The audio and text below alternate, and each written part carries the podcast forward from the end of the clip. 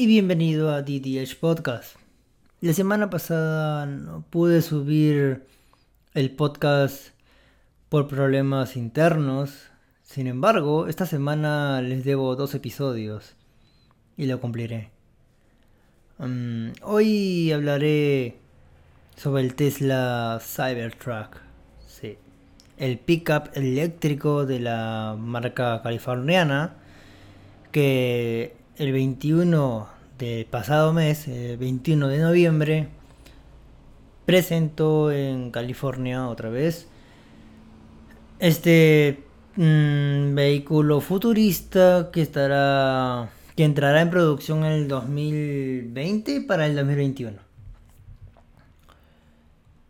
Cinco días después, esto como dato, muy buen dato de parte de Tesla, cinco días después, o sea, el 26 de noviembre, Elon Musk en su cuenta de Twitter publicó 200k. Se refiere a 200.000 y pues muy posiblemente haga referencia a 200.000 preórdenes del Cybertruck. Así que bueno, esto eso será muy muy bueno para Tesla, ya que está recibiendo 100 dólares, suponiendo que sea solamente pedidos de Estados Unidos, 100 dólares por preorden. Hagan números. El, el, Tesla Cybertruck en diseño es muy bonito. En mi opinión. Aunque claro, queda la duda de dónde están los espejos, pero en mi opinión es muy bonito. Sin embargo, ahí tiene problemas.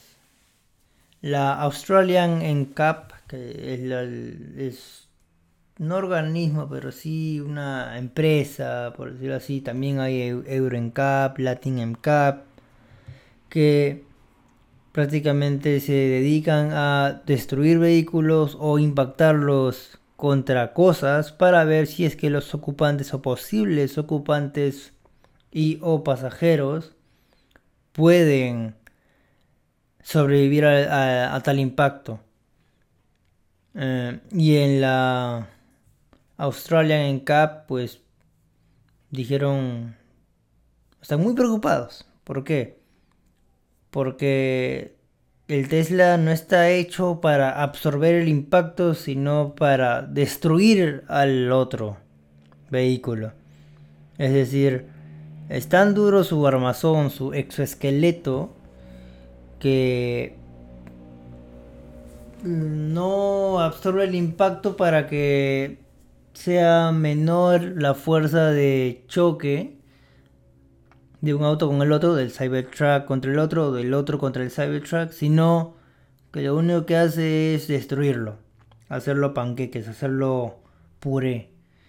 Y eso pues no, no, no está bien según la American, la Australian CAP. Ah, la, según el organismo, lo que se busca es que los vehículos absorban parte de la energía en un impacto, ya que de lo contrario los pasajeros tendrían que soportar la peor parte de la fuerza del golpe. Sin embargo, al parecer tal vez a Tesla o a Elon mm, no le pasó no le pasó eso por la cabeza. Tesla aún no ha respondido, pero ya lo hará. Muy posiblemente.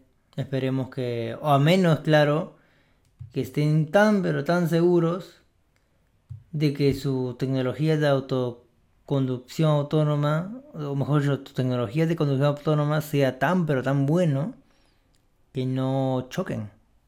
Y sería la única respuesta para el 2021, claro.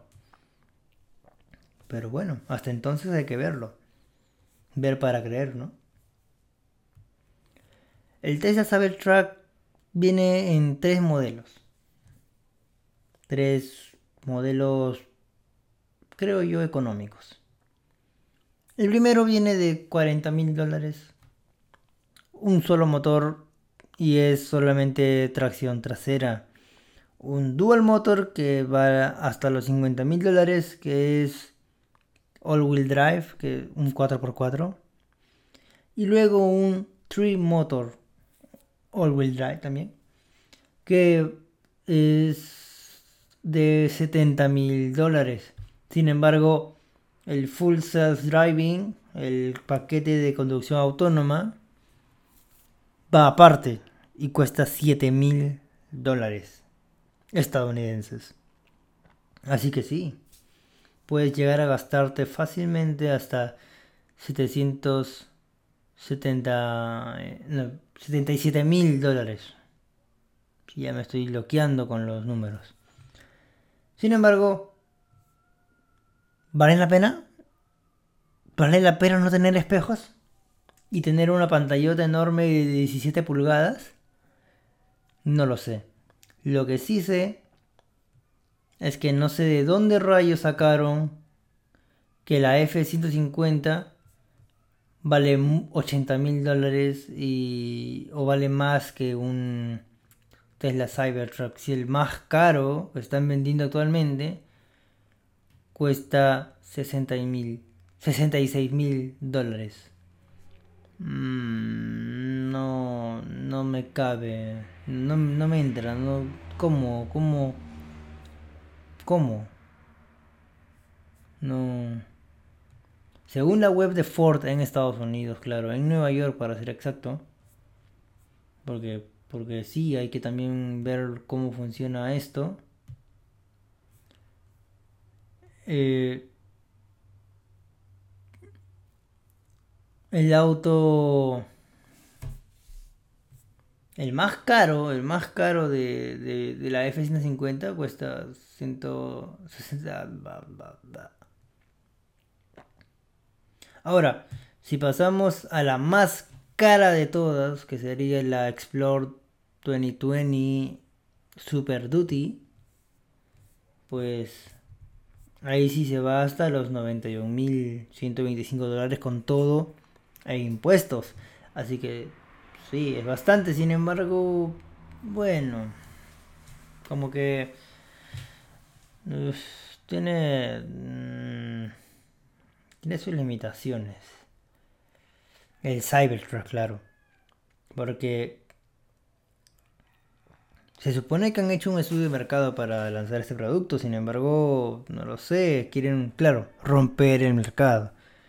Porque la mayoría de usuarios o de gente que compra estas, estas máquinas son personas que ya han tenido otras, es decir, personas que sus abuelos, sus padres han tenido una F-150, una Ford, una pickup de Ford y todos siguen el, rumbo. Eh, no, no necesariamente con Ford pasa eso, también pasa con Ram y con Chevrolet. Así que sí, o con Jeep también incluso. O sea, es difícil que les quites eso de la cabeza. Incluso hay que sumar también la, la, la posibilidad de que hay gente que en serio, en serio, le da un orgasmo cuando escucha el motor rugir. Y el Cybertruck será muy rudo visualmente, pero nada, no, no, no hace nada de bulla. Una pasa una hormiga al costado y hace más bulla que eso. Así que no. Eso tendrán que, pues, aguantárselo. Mm, ah, y claro, también el diseño, obvio. El, Cybertruck tiene un espejito arriba, tiene una pantallota de, de 17 pulgadas y nada más, ni siquiera tiene espejos una persona que tiene, ha vivido toda su vida, ha visto toda su vida un, una F-150, una F-450, 350, que tiene tal cosa, tal cosa, tiene asientos así, así, que tiene un motor que es distinto, ya son costumbres, mm, es difícil, la verdad, es muy difícil. Aparte que también hay que luchar con una cosa hay gente que simplemente no le interesa nada el cambio climático. Así que, bueno, por esa parte también deberían ver cómo, cómo va a ser, ya que Hay gente que de verdad tú le dices que sí, que tiene esto en el otro, ya, ok, puede ser, bueno, no. Entonces tú vas todo feliz diciendo, ah, mira, este auto no, no emite ninguna, ninguna partícula contaminante al medio ambiente, que es cero emisiones y es muy limpio y muy amigable, eco-friendly. Y el pata te va a decir, ah, yo para qué quiero eso. Yo quiero mi Ford 450 Limited de 90 mil dólares y no, no, me molestes. Eso no. Hay gente así, eso hay, que hay que darlo por descontado. Eso siempre va a haber y es un cambio, se demora. Unos días después, en, en la convención en Los Ángeles, el Auto Show de Los Ángeles, se presentó igual por Ford el Mustang Match E, que es una, no es una pickup, no, es una SUV, crossover, SUV, crossover, está ahí. Y es muy bonita y muy sensual y muy todo. Usaron el Mustang, el nombre Mustang es... Muchos lo vieron como están degradando la marca. Otros lo vieron como que es un gran paso hacia la electromovilidad. Y sí, pero bueno, creo yo que los de Ford se pusieron cabe al eh, decir en la presentación o después en la presentación, ahí mismo, que el match y antes solamente iba a ser un auto de relleno, iba a ser un auto así como que bueno, hay que hacer algo porque todos están haciendo algo eléctrico, nosotros también hay que hacer así, ¿no? No hacemos patinetas, pero bueno. Y luego recién después se dieron cuenta y no, hay que hacerlo bien. No hay que mandar cualquier cosa. Somos Ford. E hicieron el rediseño completo y ahí está el Match E, el Mustang Match E. Sin embargo, bueno, hay que dar anécdota. Muchos autos, o mejor, mucho mejor dicho, muchas marcas tienen sus autos eléctricos, eso de por sí, y va a ir en aumento. Hyundai dice que para el 2025 la mitad de sus, o era Toyota, el punto es que va a ser en todos. La mitad de las ventas iban a ser Toyota, eso fue en Toyota. Toyota dijo que la mitad de sus ventas iba a ser para el 2025 coches eléctricos. Mm, ojalá se cumpla, porque la verdad ahorita es muy baja la cuota de mercado. Tesla, bueno, por ahora creo yo por los por las preórdenes está bien. Sin embargo, la preorden es una preorden, la puedes puedes pedir tu reembolso y ya está mm, vuela. Vamos a ver cuando salga de verdad, cuando tengan que pagar todo el dinero, si es que lo terminan comprando o no, y si es que termina siendo un éxito o no. Yo en lo personal, ¿compraría un Cybertruck? Sin duda. Por dos motivos. Primero y principal, porque es eléctrico. Porque de por sí yo voy a comprarme un auto eléctrico. Ese es uno. Y dos, porque es Tesla. Sí. Los que me conocen saben que a mí me gusta bastante Apple. Y Tesla con su Model 3, con su Model S, fue por algunos catalogado como el iPhone de los autos. Y bueno, la verdad, sí me... Creo que comparto esa, esa, esa premisa en parte al menos, en gran parte. Y espero tener un Tesla pronto. Sí, pronto. Pero en Latinoamérica la verdad no lo sé. Tal vez tenga que ir a Estados Unidos para tenerlo. ¿Quién sabe?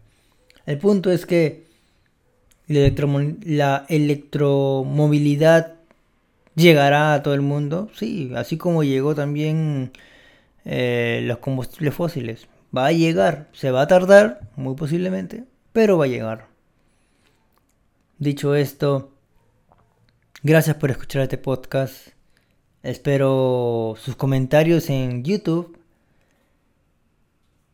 Y por último solo diré una palabra. Enjoy.